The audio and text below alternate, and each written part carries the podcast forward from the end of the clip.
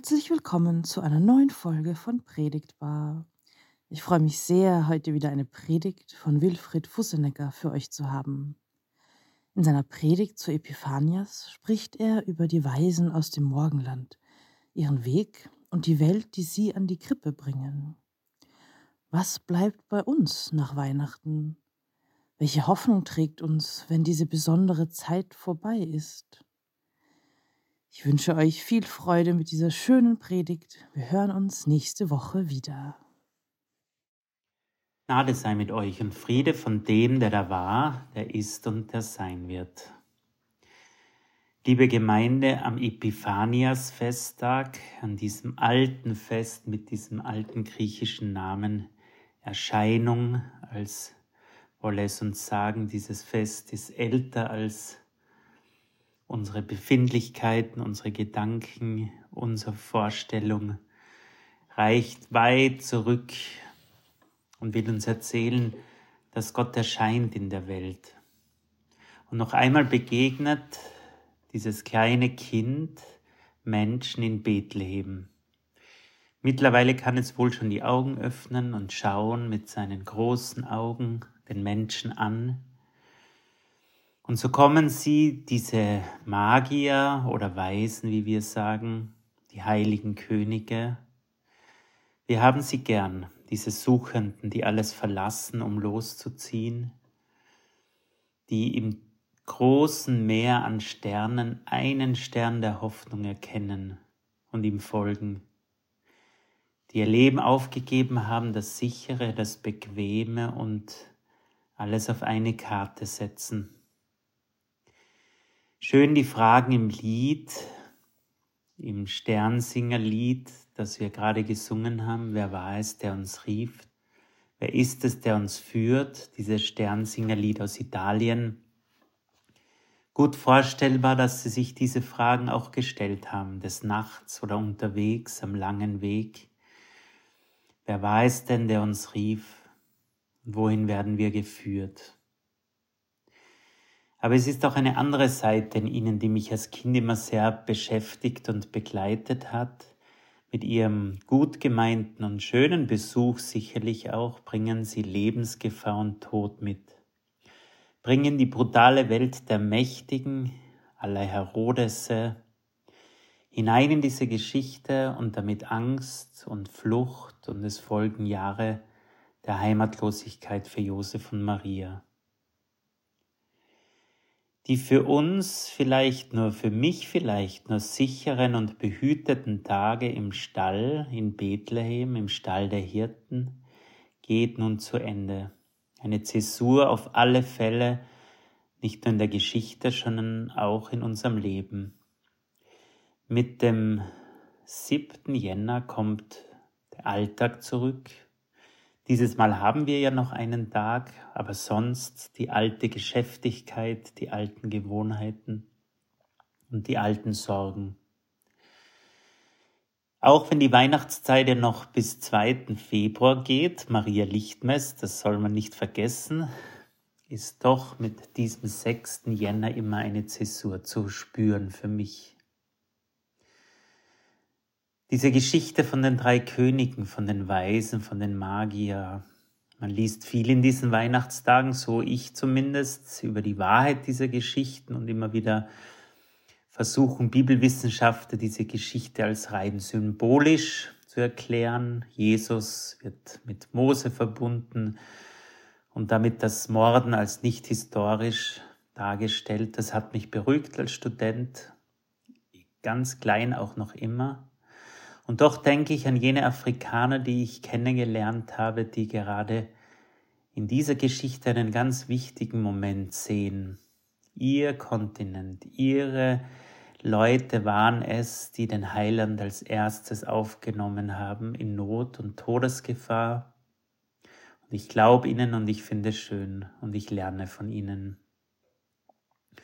Und noch etwas anderes ist schön und wahr an dieser Geschichte dass das Gute so schnell gefährdet ist, so schnell in Gefahr ist, dass es vertrieben wird, beseitigt wird. Wie sehr erlebe ich das auch immer wieder, dass das Gute in einem Moment an Bedeutung verliert. Das Böse dieses Gute austreibt. Ein verletzendes Wort vertreibt oft hundert gute Momente und Begegnungen. Manchmal ist es ein Wort, das eine jahrelange Freundschaft zerstören kann. Oder eben eine Nachricht in Zeitungen oder Medien, die das Böse in sich trägt und verbreitet und hundert gute Nachrichten, die oft ja leider gar nicht berichtet werden, hundert gute Nachrichten überlagern und vertreibt. Was tun wir, um uns zu schützen vor dem Bösen? Was tun wir, damit diese Kraft nicht alles Gute vertreibt, das Gute in die Flucht schlägt, wie es in dieser Geschichte passiert? Das sind Fragen, die ich mir immer wieder stelle, an die ich auch denken will jetzt in den Tagen danach, nach dieser Zäsur, dann, wenn wieder alles gleich abläuft. Kann ich vielleicht von wem lernen, die das Gute mehr heranlassen, ihnen mehr Kraft und Bedeutung geben? Haben Sie, habe ich Vorbilder, Menschen, die sich von dem Bösen nicht unterkriegen lassen, sondern das Gute leben? Vielleicht Kinder? Vielleicht Menschen, die ich dann als Weise bezeichne, hoffnungsvolle Menschen, wie wichtig, wenn es die gibt. Menschen mit Glauben, denn wer glaubt, der hofft. Vielleicht auch lernen von Flüchtlingen, die alles verlassen haben, hierher kommen, bei denen ich manchmal so viele, so viel Kraft und Hoffnung erlebe, wenn sie dann hierher kommen, es geschafft haben, am Anfang zumindest, und das in sich tragen, von Flüchtlingen lernen, Vielleicht auch von den zwei Flüchtenden, Josef und Maria, das frisch vermählte Paar auf der Flucht vor Herodes. Wenn sie dann mitten in der Nacht aufwachen, nachdem sie den ganzen Tag gelaufen sind, todmüde sind und die Angst über sie kommt, was werden sie getan haben? Vielleicht sich umarmt und gedrückt sich an ihren ersten Kuss erinnern, haben sich an die Hirten erinnert, die es gut mit ihnen meinten, die Ernsten und die Lustigen, die Kleinen und die ganz Großen. Vielleicht konnte Maria auch wieder lachen, als Josef den dicken Wirten nachmachte, der sie aus dem Wirtshaus vertrieb. Und wenn die Angst doch wieder kommt, dann schauen sie auf das Jesuskind, der sie anschaut und in ihm sehen sie den Stern, der längst nicht mehr über ihnen ist, sondern in ihm und heller strahlt als alle Sonnen. Ja, die Zeit ist also wieder vorbei. Diese geheiligte, besonders behütete Zeit. Der Alltag wird kommen, unausweichlich so in einem Text von Andreas Schwarz. Der Alltag wird kommen unausweichlich, Termine und Aufgaben. Und so schnell wird vergessen, was uns heiligt. Aber kann ich denn nicht etwas rüber retten? Vielleicht ist doch etwas hängen geblieben, zufällig an mir, an der Jacke, oder ich habe es unbewusst eingesteckt.